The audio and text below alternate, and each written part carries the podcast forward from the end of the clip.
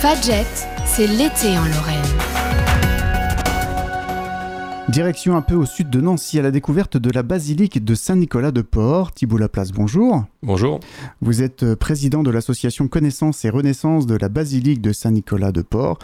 Cette basilique, c'est plus de 500 ans d'existence, une histoire très longue déjà? C'est ça, une histoire très longue, puisque c'est un édifice qui a été euh, achevé au début du XVIe siècle. Donc ça va être difficile de résumer ça en cinq minutes, d'autant plus qu'il y a d'autres choses à, évoquer, mais euh, pour euh, rappeler un peu quel est son rôle dans l'histoire locale eh ben, Écoutez, son rôle n'est pas finalement tellement un rôle d'histoire locale, puisque c'est un bâtiment qui s'inscrit vraiment dans l'histoire du duché de Lorraine. C'est vrai qu'aujourd'hui, Saint-Nicolas-de-Port est une cité un petit peu peut-être oubliée, qu'on connaît bien sûr en Lorraine, mais, mais pas forcément au-delà. Mais il faut savoir que Saint-Nicolas-de-Port était une cité qui était connue en Europe et on connaissait Saint-Nicolas notamment par le pèlerinage à Port et le pèlerinage à la, relique de Saint-Nicolas. Alors c'est une basilique, est-ce qu'on peut expliquer aux auditeurs c'est quoi la différence entre une basilique, une église? Une basilique est une église qui a le titre honorifique de basilique. Hein. Basilique c'est vraiment un, titre honorifique euh, que le pape euh, donne euh, à une église généralement parce qu'il y a un pèlerinage un petit peu plus particulier qu'ailleurs, pèlerinage marial, et en l'occurrence, euh, ici en Lorraine, on comprend bien que Saint-Nicolas étant le patron de la Lorraine,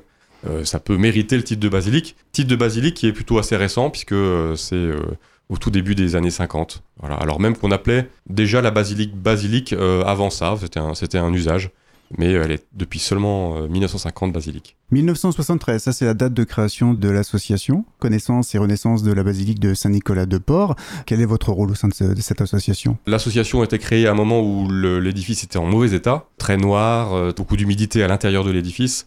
Euh, parce que c'est une église immense, mais qui est à la charge d'une commune, euh, c'est vraiment une église paroissiale, hein, euh, malgré sa taille de cathédrale. Il s'agissait de mobiliser un petit peu des fonds et puis de mettre un petit coup de projecteur sur la basilique de façon à, essayer de sensibiliser à ces restaurations. Donc de nombreuses restaurations, on va, on va y revenir, mais vous proposez aussi maintenant des visites. Hein, euh, c'est l'été, donc c'est peut-être aussi l'occasion quand on habite la région et eh bien, de s'intéresser à, ce patrimoine local. Donc vous proposez des visites cet été? C'est ça, alors on propose des visites. Alors ça fait presque 50 ans qu'on propose des visites, puisque dès l'origine, on les a proposés, donc c'est une expérience pour nos guides. Alors nos guides n'ont pas tous 100 ans et les 50 ans d'expérience, mais mine de rien, c'est un savoir et un savoir-faire accumulé. Et pour cet été, il y a finalement trois formules de visite. Il y en a quatre. Il y a d'abord se rendre euh, chacun librement euh, dans l'édifice, qui est ouvert tous les jours, il faut quand même le signaler. Il peut aussi y avoir une visite avec un audio guide que l'association propose, donc euh, du mardi au samedi.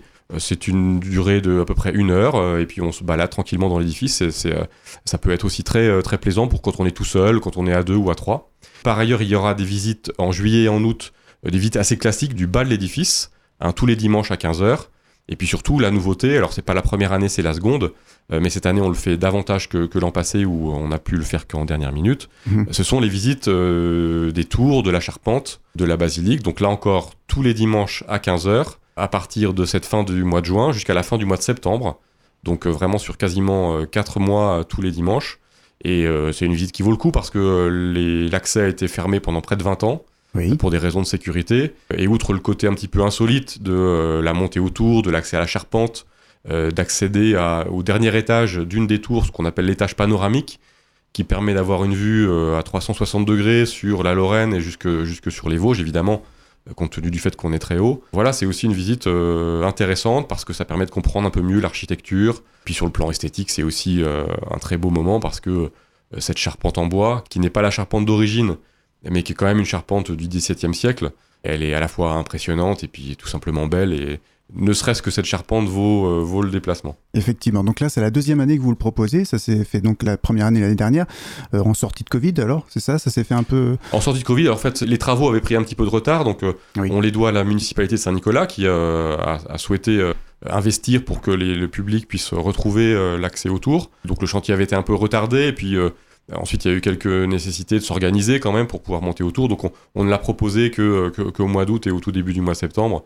Donc, euh, il y avait un peu moins de créneaux euh, disponibles. Il y a eu un bel engouement, euh, mais cette année, on a un petit peu élargi le, voilà, les possibilités de façon à répondre aux besoins.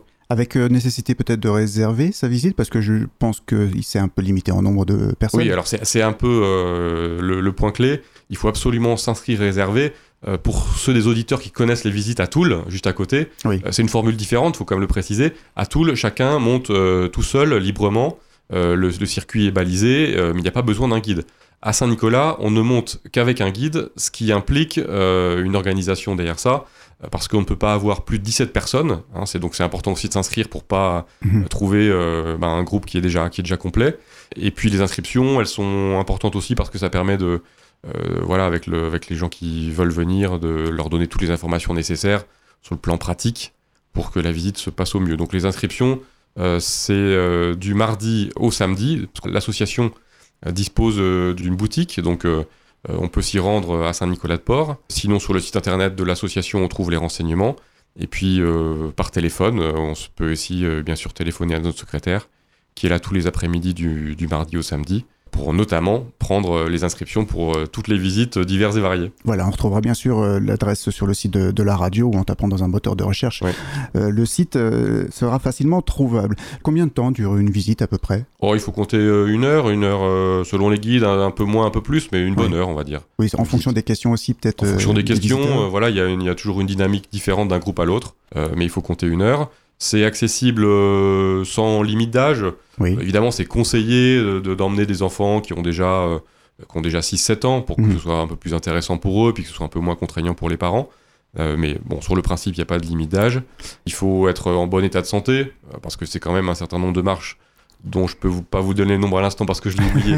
mais quand même, euh, voilà, ce sont deux tours qui sont très hautes. Oui. On monte par palier, mais bon, il s'agit quand même d'être un minimum en bonne forme, d'avoir euh, des chaussures adéquates. Alors, pas besoin de venir avec des chaussures de randonnée, parce que ça, malgré tout, ça n'est pas le Mont Blanc. Oui, Mais euh, voilà, c'est mieux que des escarpins. C'est une bonne occasion de sortie en famille parce que, contrairement parfois aux visites du bas qui sont un peu plus intellectuelles peut-être, on est vraiment plus sur le fond, donc c'est un peu plus compliqué pour les enfants.